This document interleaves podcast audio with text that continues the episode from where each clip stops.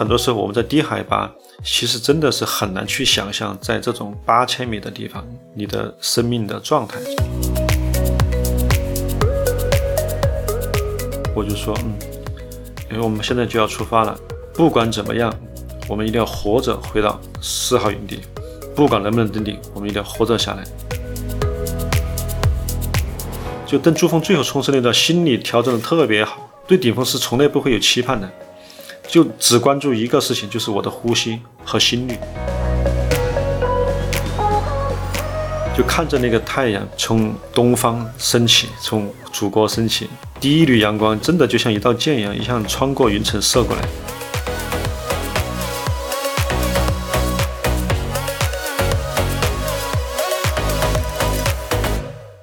大家好，这里是掷地有声，我是主持人阿杜。今年我们的播客节目呢做了一下升级，今年我们关注的重点是我们香港置地的业主，我们会来访谈我们的一些特别有意思的业主朋友们。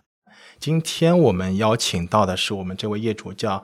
张祥海张老师，那张老师呢？他本身是一位企业家，同时呢，他有一个非常特别的身份，就是他攀登过珠峰啊，据说是攀登珠峰的重庆第一人。那我们先请张老师来自我介绍一下。大家好，我是张向海，我来自重庆，我是在二零一三年五月十九号登顶珠穆朗玛峰，从尼泊尔南坡这一侧。哇！刚才我说的那个概念是准确的吗？是重庆登珠峰第一人吗？严格来说不是第一个，因为最早在直辖市以前，直辖市以后是第一个。但是严格来说不是第一个，还是很厉害。登珠峰，我们以前听一些特别的那些运动员啊，或一些知名的人士啊，好像听说过。但身边的人啊，特别是像您是我们这个公司的业主。会是一个什么样的机缘会去做到这样的事情？因为我我也知道您其实不是专业干这个的，您是自己办企业的，怎么会接触到这个事情呢？其实这个也是有很多机缘巧合，要从头说到怎么进入到登山这个兴趣爱好的这个领域吧。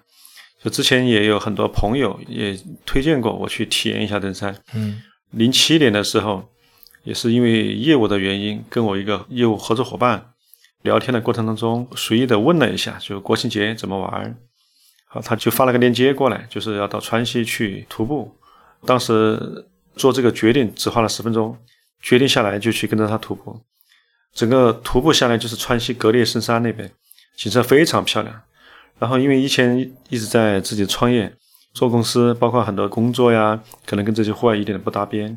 但突然一下进入到了户外，就感觉非常的震撼。嗯，然后再加上我那个朋友以前其实给我建议过，就是说有机会让我去试试体验一下登一下石姑娘的山，这几个因缘结合到一起，然后就去体验了第一次登山。嗯，第一次登山到登珠峰，这个还是经历了差不多有六年。六年，对对对，就具体登珠峰的原因，其实也当时是比较简单的。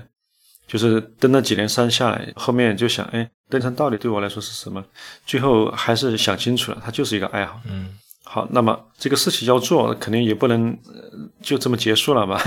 是不是也得给自己留点什么纪念，或者说得证明一点什么？嗯，珠峰毕竟是海拔最高峰。嗯。啊，其实之前我们对登珠峰心里面还是觉得，啊，这个不就是高海拔嘛，就是有钱都可以去玩嘛。啊，这样看的，当时都这么想。所以说，在我们以前算是阿式攀登或者自主攀登这种方式，从当时那种心态还是有点鄙视登珠峰的啊，就一般不会去登珠峰。最后，哎，想了一下，就干脆还是也得有个标志性的结束。啊，就干脆海拔最高珠峰去一下，就这样去选择登珠峰啊，就不是当一个很大的事，就是啊随便去一下。对对对对，这个理由可能跟很多人登珠峰的意外挺意外，他们的想法都是不一样的。对对对对对，嗯，但是登了之后的内心的感受还是非常震撼的，毕竟。高海拔，还有时间，还有各种风险，还是非常大啊。说这个原因可能会有点失望哈，他没有什么太崇高的 一些梦想来支撑。这个牛人牛的不太一样吧？登珠峰还是觉得不是一个什么太大的事。那接下来呢？怀着这样心态，接下来做了什么事呢？登珠峰之前，我们去了一座八千米的山，那个马拉斯鲁啊，一座八千米算是难度比较低的一座雪山。为了去体验一下，看看自己对八千米的那个适应能力，还有就是心理的准备。就去试了一下，其实感觉还好，嗯啊，感觉好，因为自己这几年的攀登，包括也接受的一些系统的培训，参加了中登协的一些专业培训、高山技能培训、攀冰培训，从技能和体能来说，其实都还是可以比较轻松的应付的。但是我们去马勒斯鲁做珠峰前的一个八千米的适应的时候，正好那一届二零一二年。就在马勒斯鲁发生了一起比较严重的山难，正好遭遇雪崩，就是在 C 二营地。嗯，C 二它有高 C 二和低 C 二。哎，这是什么意思呢？C 二它是营地 camp，英文叫 camp 啊，camp 一、camp 二就是 C 一、C 二。八千米它比较高，它可能会分成几个营地，嗯，逐步一个营地里一个营地的往上走。啊，那么在二号营地，它有两个，有高海拔的二号营地和低海拔二号营地，大概距离路途差别可能在一两公里。嗯，就高 C 二呢？整个营地全部被雪崩给冲击，全部埋了、摧毁了。那次山难大概可能死了八还是十二个人，具体记不太清楚了。就正好那一次，就是心里面还是有点震撼，就是自己攀登下来，觉得技术难度还好，但是呢，就没想到八千米真的会死这么多人。嗯，啊，成规模级的。我们对面的意大利的营地，那个队伍有四个人还是五个人。一个都没有回来，就一个营地，一个意大利队全都没有了，就在身边发生的。我们队伍里面还有一个西班牙人，跟我们一起徒步进山，在一起吃饭。啊，当然我们到了 C 二营地拉练之后，我们就撤下来了，但他没有撤，他就留在 C 二营地。结果就是凌晨四点钟就发生雪崩，所以说八千米从攀登技术的难度来说，其实并不大，嗯，但是它高海拔各种风险，嗯。比如说高海拔缺氧，我们虽然说要用氧气，但氧气本身还是有风险的。比如说氧气瓶，或者氧气阀，或者氧气瓶氧气不够，或者设置不太对，导致各种因素。所以说，就是可能还是低估了很多八千米高海拔的风险。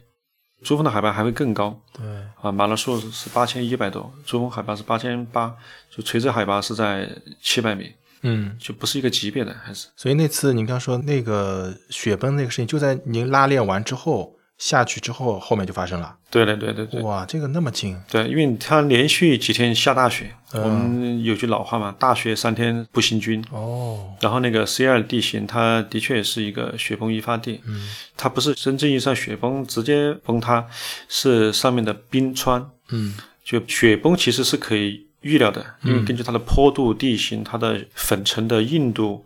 雪的块状结构，我们可以判断它的雪崩的可能性，哦，是可预测的，相对可以预测。但冰崩几乎是没办法预测，因为这个随着气候变暖嘛，什么时候裂掉，什么时候崩塌掉，你就完全不知道。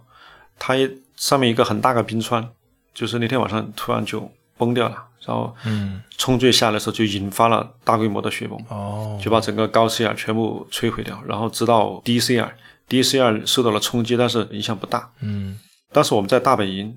大兵其实晚上没有感觉，但第二天早上起来的时候，就发现整个营地的气氛非常非常的沉重，哦，就感觉像发生什么事，然后就看直升飞机在头上不停的飞来飞去，不停的飞来飞去，哇，所有的人的目光全部都停留在 C 二营地上面，然后赶紧我出了帐篷，因为我在登山的时候睡眠还好，一般睡得比较晚，嗯，就去我们的大帐篷营地上，就去问什么情况啊，一说啊发生雪崩了，当时是好像是。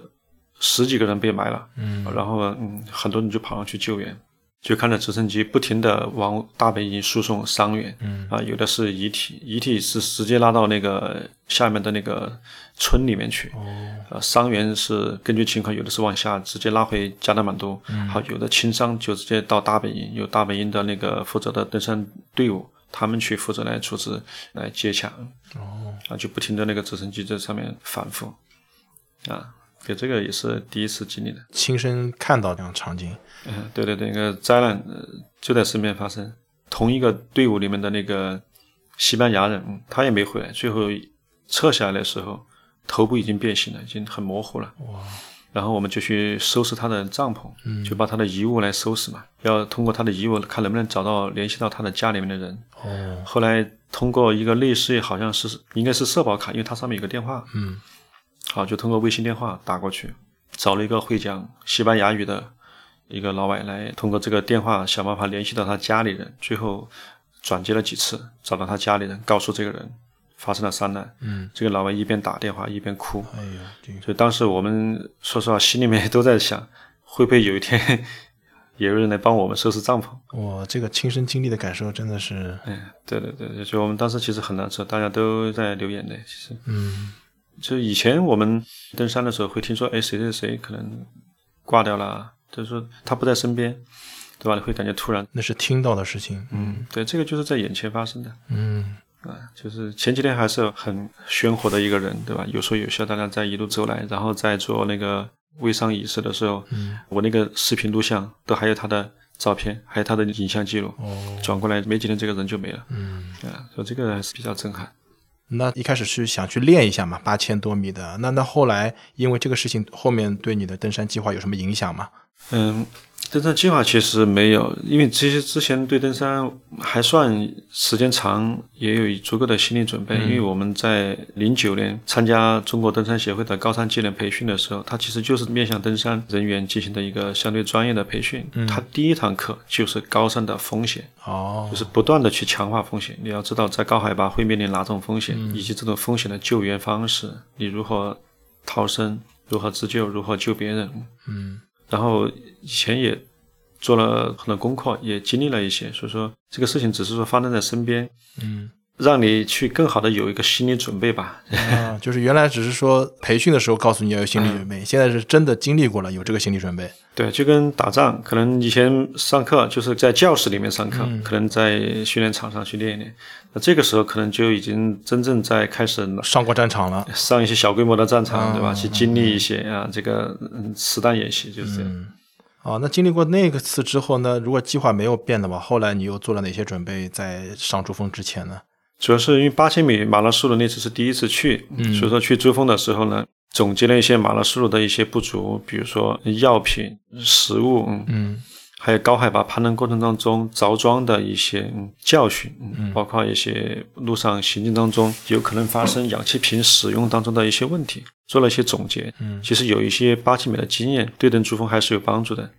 好，这是从总结复盘 review 上面去准备，然后体能呢做了一次拉练，因为蹬一次八千米其实对大脑的影响还是很大。大脑的影响。对对对，一二年马拉松的下来之后，其实对大脑的影响还是有，就是对记忆啊、大脑的伤害、是缺氧吗？缺氧。对，哦，虽然我们会带氧气，但那个氧气它只能说是维持你的生命，嗯，但对身体的伤害肯定是有的。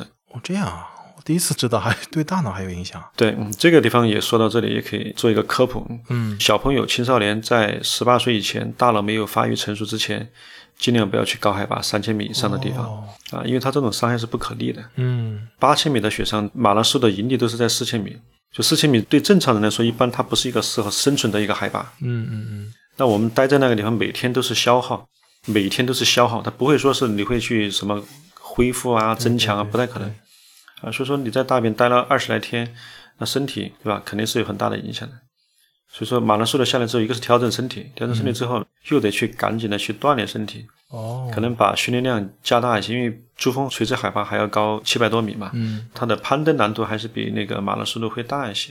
那做哪些拉练锻炼来提升呢？呃，登山其实相对还简单一点，主要是心肺，嗯。心肺就是长跑啊，长跑大概就是至少一个小时、一个半小时的长跑，这个体能其实是足够的，对于心肺来说，嗯。啊，你控制在一定时间，通过间歇跑，还有一个就是核心区域的力量，就腰腹，因为你要负重，嗯。就算你有协作帮你背，但是你的基本物资你得背，而且你自己背一些随带有的物资，你会更安全一些，啊，因为有时候协作出问题的时候，那你得自保。对自己得对自己负责呀。对对对，这个其实是很多商业登山大家可能被忽略的一个地方，嗯因为我们以前培训的时候，当时我记得很清楚，我们的教练就是我们国家登山队丹真教练跟我们说的，你只要是登山出门，你的背包里面一定要放一件羽绒和水，就你一定不能把这个东西给你的协作，啊啊，就保命的东西。嗯、保暖的和水啊，这个是必须的。哦，嗯然后这个核心区域的训练很关键，核心决定了你的背负嘛。嗯。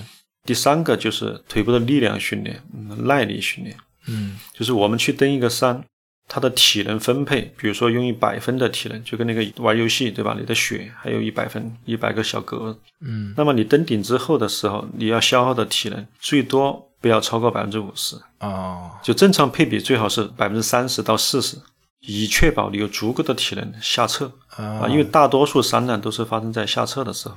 啊，这是为什么呢？大家都知道上坡容易下坡难，嗯，就是上坡的时候你是手脚可以并用，容易掌握平衡。对，但是下坡的时候很容易失去平衡，再加上你下来的时候一定是体能都已经消耗了很多了，体能又不太好，又对平衡需要更高要求的一种线路的时候，嗯，那你很容易就导致滑坠。嗯，我们在进入珠峰，我们从南坡徒步进入那个珠峰区域的时候，就是到大本营前最后一段一个垭口。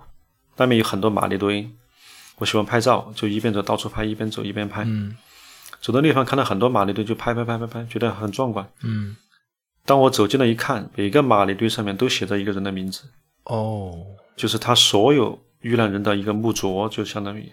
哦，当时眼泪一下就出来了。哦，然后呢，我就大概的看了一下，嗯，就是这个人谁谁谁什么时间。从哪个地方遇难的，对吧？大多数发生在下撤的时候失踪了、滑坠了。哦，啊，大多数都是这样，掉裂缝了，没找到。掉裂缝没找到，那相当于是衣冠冢的一个概念了，那边。就他就可以在下面堆一个马力堆，嗯，在石块上面刻上这个人的名字，嗯，就纪念他嘛。哦，所以说我们对。登山的体能要求其实是很高，嗯，但现在很多人还是可能没有这个概念，就是大多数他能够上去，哎，下来也是很不容易。但是你看他下来的状态，对，就他体能几乎崩溃了，那这种其实还是有风险的，嗯，体能其实很关键，嗯，它至少增加你的安全系数，它不是绝对的，当然也有体能好的出事的也有，嗯，但是相对你会安全的系数，我们都讲概率嘛，对对，啊，那刚刚说那个练好体能，接下来呢还要哪些准备？嗯，其实攀登技术来说，因为这几年的攀登以及那个经过很多培训嘛，所以说，嗯，从技能上来说，其实我是不需要再单独培训的啊。那比如说冰上的行走、冰爪的使用、冰镐的使用、制动啊，用上升器啊，然后冰爪的那个踢冰怎么行进，还有走各种步伐。等等，还有包括一些比较讲究一些登山的呼吸方式，嗯，啊，这个其实都是以前都很熟了，所以说这些东西你在过去几年当中已经经过练习了。对的，对的，它会让你变得轻松一点，你不会也可以，只是说你会很累。人家可能遇到一个台阶，可能一下两下就上去了，他可能得折腾半天，那一折腾可能你都就半条命就没了。我一零年的时候去过一次，就游客嘛，去那个珠峰大本营。五千三那个地方，那个地方我走大概一个半米的台阶就半天喘不过气来，可以想象到那么高的地方什么感觉？是的，是的。其实我自己之前回来也当时写了个日记，其实我我每天都要写日记，当时我就写了这么一句话，就是很多时候我们在低海拔，其实真的是很难去想象在这种八千米的地方，你的生命的状态。嗯。包括我们很多时候回忆都是靠碎片拼凑，特别是冲顶那一段，都是靠大家的碎片记忆碎片。其实没有任何一个人是完整的记忆，真的没有任何一个是完整的。我们所有的队员下来之后，我们每年要团聚嘛，每年聚会嘛，大家都聊，当然就他只记得他记得的那一段，我只记得我想的那一段。甚至在山顶上还有人认错了的，就比如说你我是一个队伍啊，对吧？我登顶下来之后看到你上来了，哎。我还在打招呼，我说不认识的，哎，你是那个谁谁谁队伍的？好，你说，哎，是呀，你也是呀，啊，你也是吗？啊，我也是啊，那太好了，太好了，就是这样的，知道吧？就就缺氧造成断片了，对对对，很搞笑，很搞笑。关键是他大本营之后，还得说，哎，我在山上看到一个人，他说他也是我们这个队伍的，很奇怪，笑死了。我还有这种事情。所以你上去的时候可能会断片，那么在上去之前应该还是蛮完整的记忆啊。那怎么上去当中有没有特别印象深刻的事情呢？嗯，它其实是分了几段，嗯嗯，就是我们先要拉练嘛，拉练之后等天气，然后正式出发，其实差不多是上下是结合起来是五天啊。第一天是先从大本营出发，经过 C 一，只停留休息了一会儿，没有住，嗯，直接到 C 二，C 二是六千四，住了一晚上，第二天早上就开始到 C 三，C 三是七千三。嗯，C 三营地到了之后，晚上因为一般晚上气压会降低，就开始上氧，上氧开零点五的氧，就开得很低，它能够保证你一个好的睡眠就可以。然后第二天早上走得慢的人，他可能三点钟就出发，我们正常出发是六点钟，天刚刚亮我们就开始出发。好，这个时候就把氧气调到一点零，就往上冲。一点零的这个数值意思是，它是一个流量的一个标准，这个数字越大，氧气的流量越大。越充足，对你的氧越充足。但是你的氧气是有限的，你不能一开始就开很大，你开的越大，它的持续时间越短。哦，好，然后第二天早上就从 C 三，大概我们六点钟就开始出发，就开始往上走，到中午十二点到达四号营地，就是著名的南澳，海拔是七千九百米。嗯这一路上都是大风，风速非常高。四号营地帐篷是接近会被吹飞的样子，这个天气，这个风速是肯定没办法冲顶的。然后当时我们看了天气预报，其实当时天气预报说的是晚上八点钟风会下来，嗯当时我们也休息到下午六点钟，就用对讲机跟大本营呼叫，说那个风还很大，怎么办？要不要冲？然后我们那个领队杨春风他非常自信，他就说：“哎，小孩不要慌，不要着急，等一等。天气预报说八点钟风就会下来，真的就是看着手表，几乎就是这样，嗯就看着时间，到了八点钟，嗯，风一下就安静了，哦，那么准，非常准。嗯然后呢，当时我们的心情一下就放松了。嗯好，开始，大家准备出发。晚上天已经黑了嘛，嗯看着太阳从我们的西边慢慢落下去，哦，啊、然后光线一下就变黑，最后一缕阳光收住了。看见远处的队伍已经开始出发，我们就开始着装出发，就往上冲。这个时候其实心情还是很激动，因为七千九以上就被称为死亡地带，嗯就是你上去出现什么状况，几乎就只有一个可能性。啊当然，这几次也发生了一些被救援下来的一些情况哈，但在那之前其实很少有被救下来的。嗯所以说它被称为死亡地带。在出发前，当时跟我的那个搭档云南的龙哥，我们也录了一段，我喜欢做记录，我就说，嗯，因为我们现在就要出发了，不管怎么样，我们一定要活着回到四号营地，嗯不管能不能登顶，我们一定要活着下来。但是心里面其实还是有点紧张，努力的去平复自己的心情，去控制自己的情绪，因为你知道，就高海拔，其实消耗最大的是你的大脑，嗯。紧张、有压力，想很多问题，其实会增加你的氧气消耗。哦，大脑占了我们人体身体氧气消耗的百分之六十，嗯。所以说就调整自己的情绪，就一步一步跟着前面的人走，一步一步走。但是呢，因为我们出发其实是准点八点钟出发，前面六点钟就有人出发了，所以说前面其实还有很多人。最后其实我们也想了一个策略，就这个其实还是很关键。如果我们跟着他们后面走，嗯，其实是有风险的，怎么说？因为大多数人的体能其实不是太好，嗯他会在很多地方停留折腾，比如说过希腊的台阶，他一个人可能要折腾十分钟，哦，半个小时上不去，对吧？它是有风险。我们跟在后面其实会堵车的，因为但是我的氧气的时间是有限的，哦，明白。嗯，所以基本上我们就一路超，一路超。这个超是走的比他快，就上去了。出发的前面一段的路其实并不险，哦，其实路还是比较宽，嗯，啊，你从旁边超就没有什么风险。嗯到了南峰顶到珠峰顶那一段，到希拉里台阶那一段，那个地方一次只能一个人过，哦那一段是很麻烦的。明白。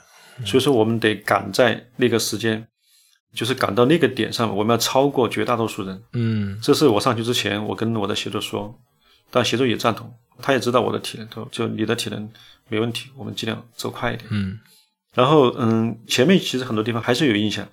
其实有个印象比较深的一个感受是什么？到后面一段的时候，我已经超了很多了，其实还是很累了。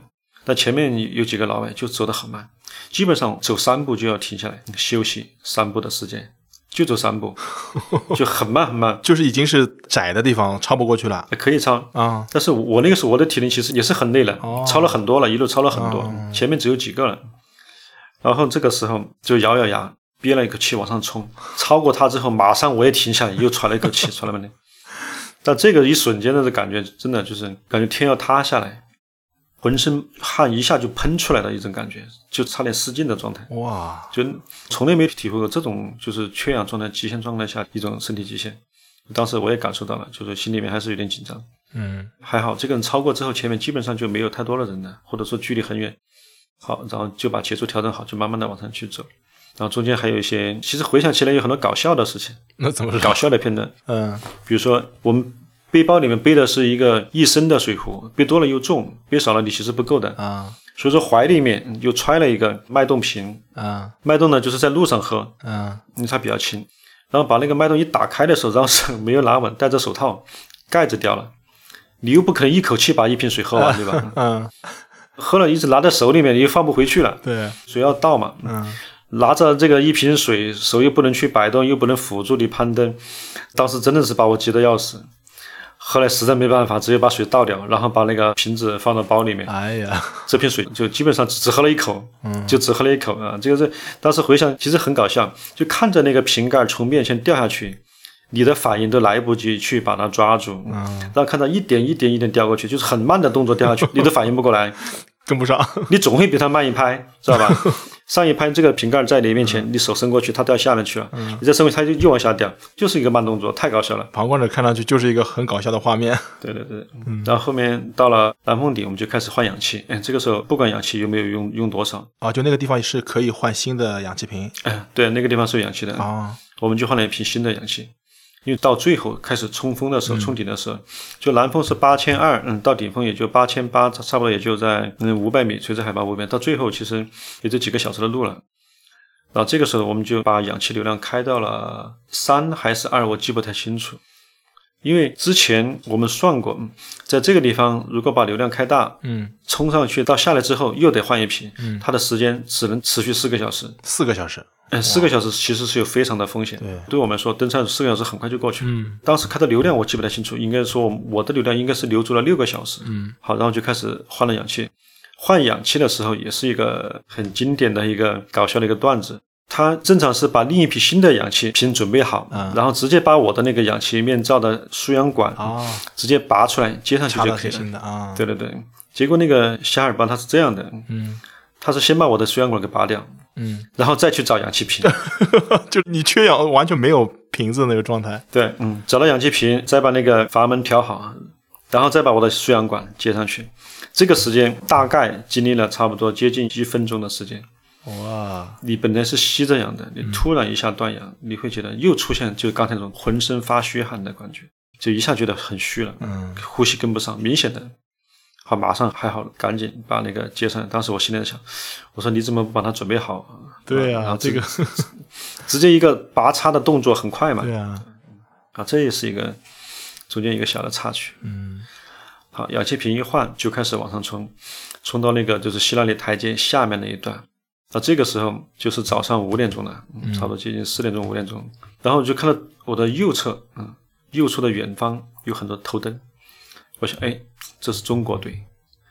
当你想到这是中国，这是祖国的时候，心里面一下就温暖了。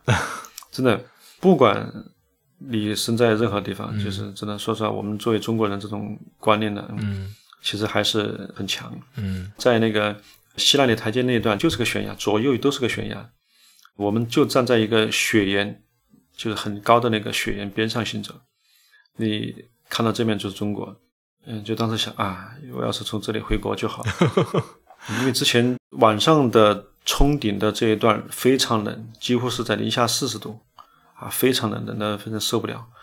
因为当时我们戴雪镜，但低着头爬山，你出的气它会进入到雪镜里面去，就会起雾。嗯，温度一低，起雾瞬间就会结成冰，嗯，你就看不到路，你就只能把雪镜取出来，靠目视，靠就是直接眼睛暴露在外面。嗯。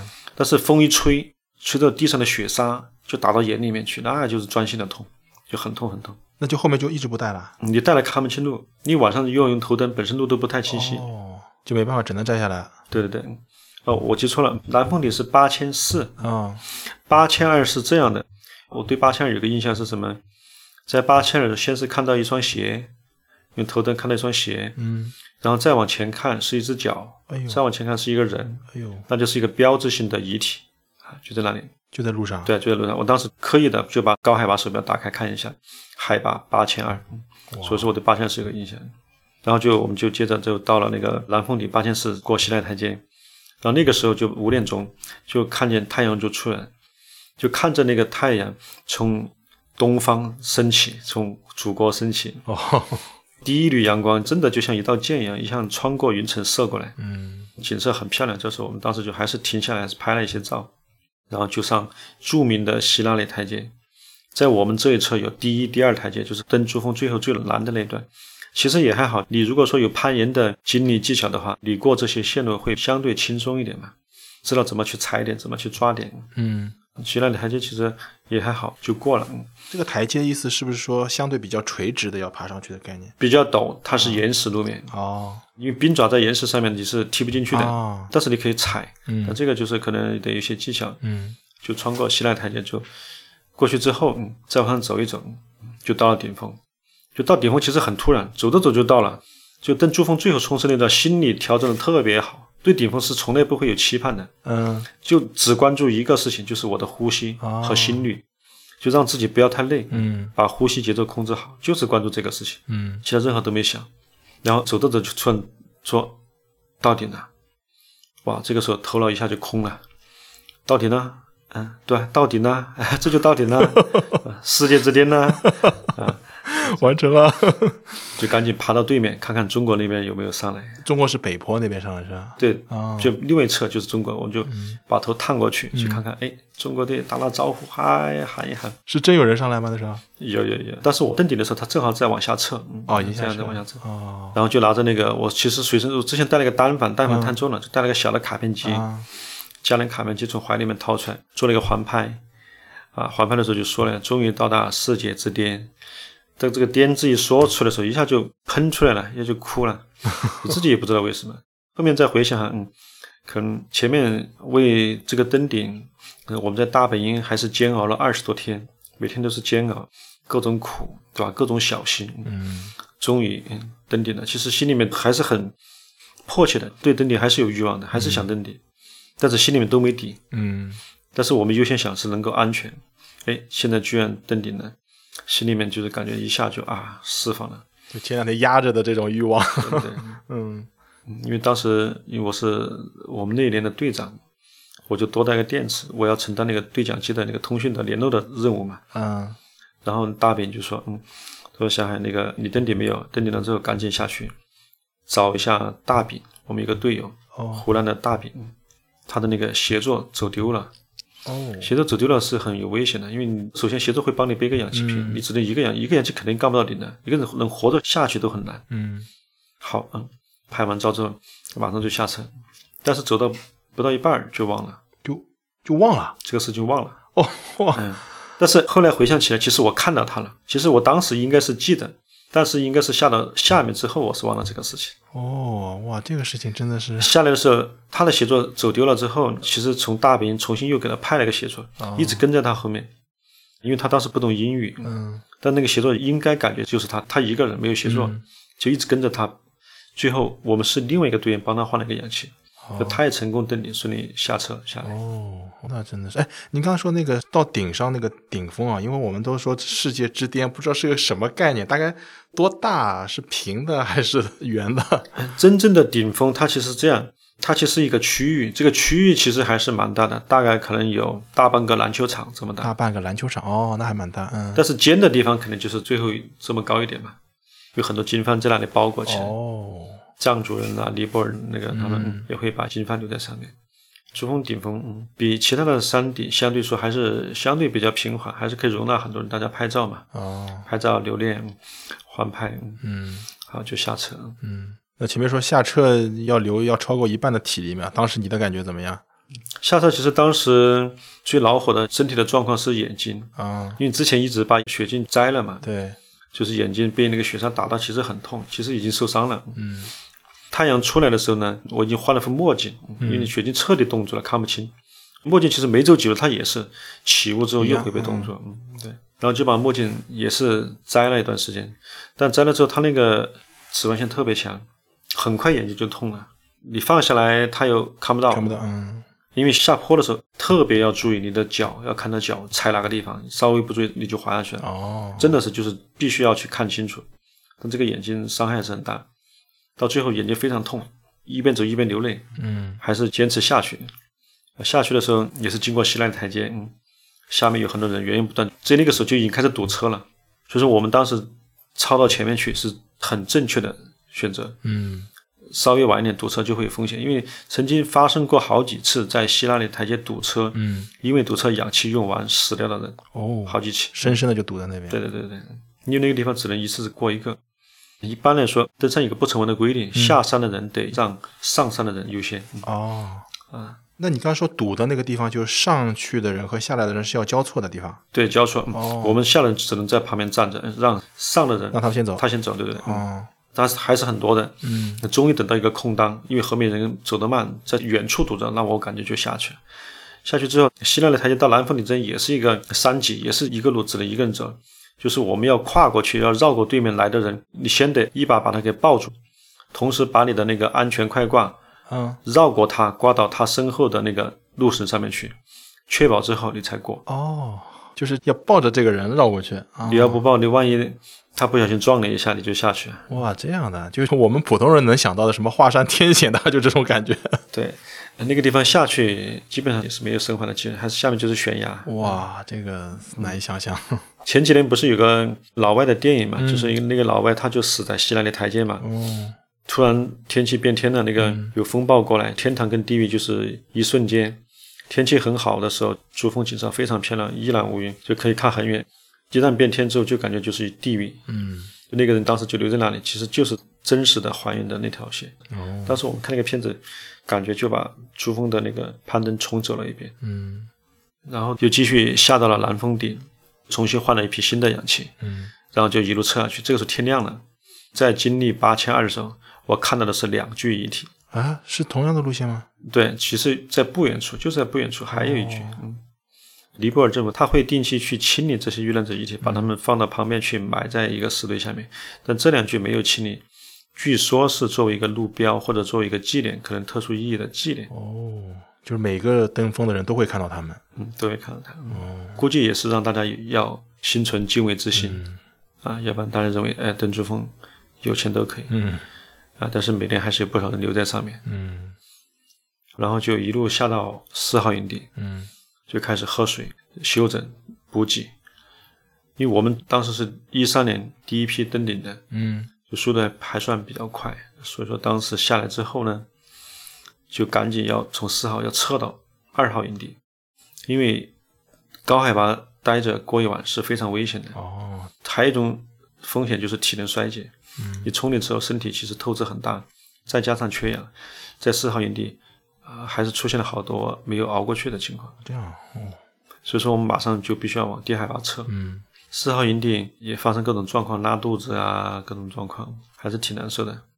然后喝了补给，喝了汤，吃了点吃的，然后就直接赶紧撤，撤到三号营地。三号营地休息了会儿，当时就是为了去找一包烟，休息了两个小时。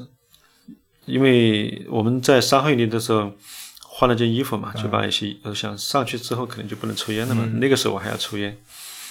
累了之后抽一根烟，对吧？赛过什么活神仙 享受一下是吧？啊？但这个话可能有点不太雅。呃，当时就是为了找了一包烟，找了半天，真的找了两个小时在三号营地，后来没找到，因为我们三号营地是流动营地，哦新来的人他也会住那个帐篷，嗯到时候估计可能被其他人拿走了。后来没办法，就继续撤到二号营地。嗯二号营地我们就再住了一晚上，经历了八千米，你再回到六千米的二号营地，你就觉得很轻松，就像回到陆地一样，很自然，很舒服。好，到那个时候呢，因为我们之前在营地都是穿其他的靴子嘛，嗯正式攀登的时候就穿那个高帮的高山靴，那高山靴其实很硬，为了保护脚做的非常硬，就打脚，我的左脚基本上就已经肿了，就一瘸一拐的回到了二号营地。好，住了一晚，第二天早上，我们从二号营地回到大本营，要经过一号营地，要经过一号营地下面有一个著名的一个地段，可能大家都知道叫昆布冰川，嗯也称为恐怖冰川，因为冰川有很多不稳定性，嗯白天随时会冰崩，因为太阳的照射，它的温度会变化嘛，随时会有冰崩的风险。所以说，通过它只能在凌晨或者夜间。哦，要冷的时候，对，其实凌晨最好，因为凌晨它经历了一晚上的冷冻，它的会冰是最稳定的。嗯夜间它反而还是会有不稳定。那白天热了之后，夜间会温度变化的时候，它会出现不稳定。嗯然后第二天早就从二号营地就经过一号营地回到大本营，大本营看到领队老杨拎着一个热水瓶在那里接我们的时候，哇，给了一个深深的拥抱，这个感觉回家的感觉太好了。就冲顶，然后呢全身而退，获得到了大本营哎呀，啊，这个就感觉非常好，非常好。嗯。哎，我记得之前你有分享过，在上面你自己也经历过一个很危险的一个事情啊，是在哪个地方经历的？啊啊，三号营地，三号是上去还是下来我们上去的时候，啊？上去的时候在三号营地上厕所，一般我们厕所其实就在野外了，不会再去修什么厕所的屋啊。就帐篷边上，嗯，看着人家之前的痕迹，就过去。但那个地方太脏了，我觉得脏了一点，我是爱干净的人，我就多走了一米，就一米，就就是多走了一米，嗯，就吭哧一下就下去了。哇，这个下去都下到哪儿啊？这个，嗯，然后就是下半身全部就到冰裂缝里面去了。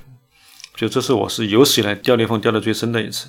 以前一般就是一只脚啊，对吧，或者小腿啊卡住，马上就出来。但这次只是两只脚就下去，直接到腰部了，然后就两手撑住。第一反应就是先看一看裂缝的方向，嗯，一般要垂直裂缝的方向，你才不会继续往下嘛。啊，垂直裂缝方向，然后就往后躺平，就把两只手张开，就是标准的我们的那个高山技能培训的一些救援动作，把肢体接触面积加大，然后就一个大字形在地上爬来爬去，往上爬。正好旁边一个协作看到我了，他拿着那个冰镐过来，拉了我一把就出来。就这个动作从发生到救出来，其实可能就不到一分钟，很快，嗯，就一瞬间。就当时其实没有感觉，就像上了个厕所不小心，哎，算了，上不了，你就走吧，就这样。但是后来回想的时候，觉得。最后因为上厕所死掉了，这个 这个有点太冤了，对吧？嗯，有点后怕这个事情。其实大家都很忙碌，就这个事情你发生了之后，你自己觉得也无所谓，别人也觉得无所谓。哦，就就其实，在整个里边是一个非常非常小的一个事情。就感觉走路，你走着走着，突然一颗石头从你头上擦肩而过，你觉得没所谓嘛？毕竟没打到，你继续在走路，因为你没有任何心情去顾及他这个事情是不是差一点就把自己干掉了，他没有这样去想嘛。但是回想起来，事后回想起来，其实。它还是有风险的，嗯，裂缝的风险在于冰的摩擦系数几乎为零。啊。我们人要爬山走路都是靠摩擦力，嗯，对吧？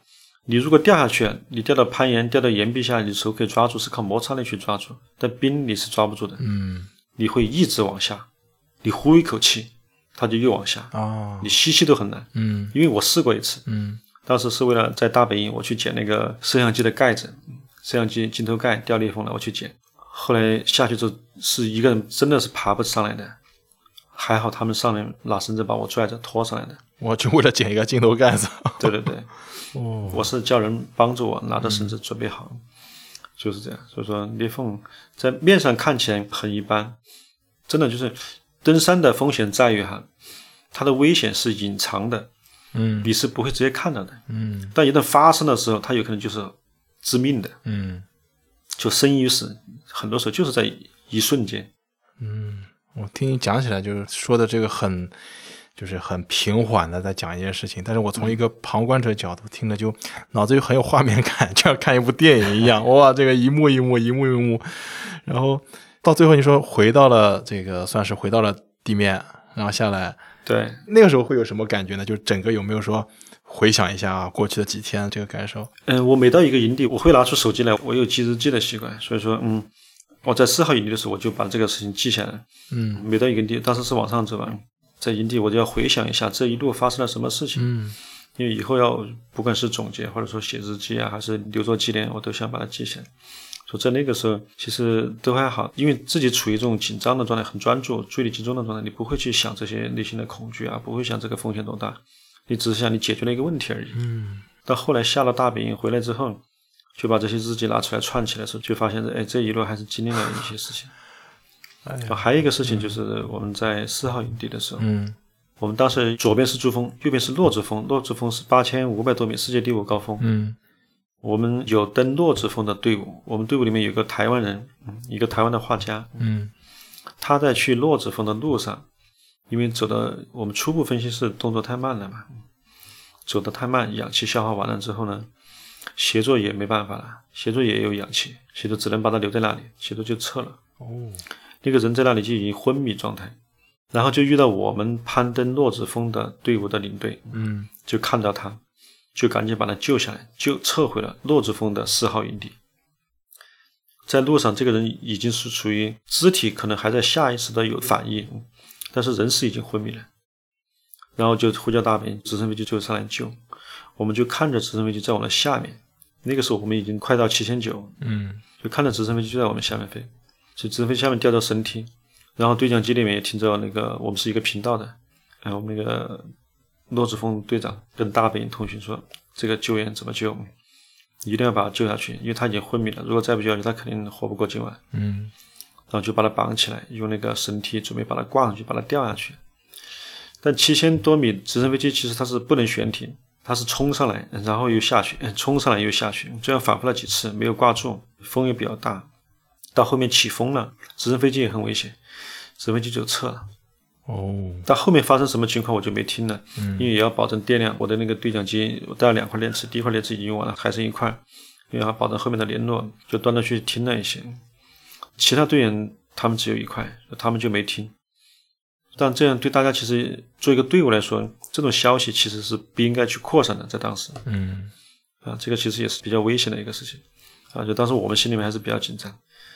到后来我们下来之后，我们以为那个应该救了嘛。或者以各种方式，到后来到大本营的第二天，好像才知道，其实没有救下去，救不下去，靠人是救不下去，因为一个失去行动能力的人，嗯，你至少要四五个身强力壮的人才能把他运下去，嗯，所以当时嗯就没办法，就放在那里，嗯，这个事情可能会有些争议哈，但这个怎么说呢？事情已经发生过了这么多年，这个事情也是身边的一个人，就是。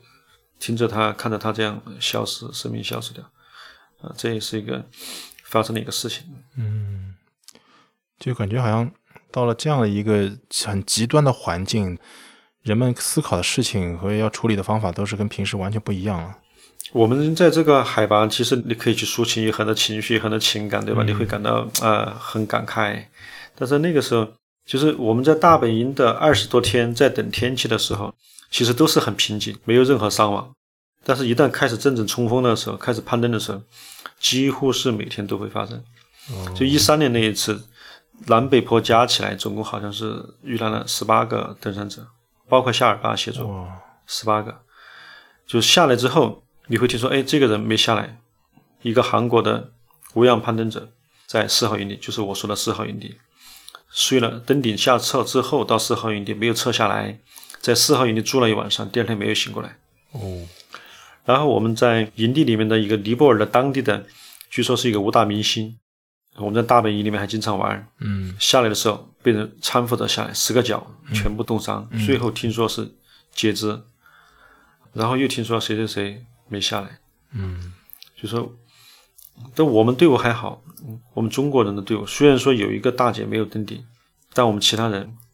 在撤到我们大本营的时候，我们是全身而退的，大家都活着回来了。嗯，十个人过去，十个人回来。嗯，就这个心里面，大家其实很是吧？我觉得这个就是最大的成就。嗯，最大的满足，因为在前一年，实际上中国队去了之后少了一个人回来，那个人留在上面的。嗯，啊，所以这一次我们是只有一个没登顶，其他都登顶，然后全部都回来。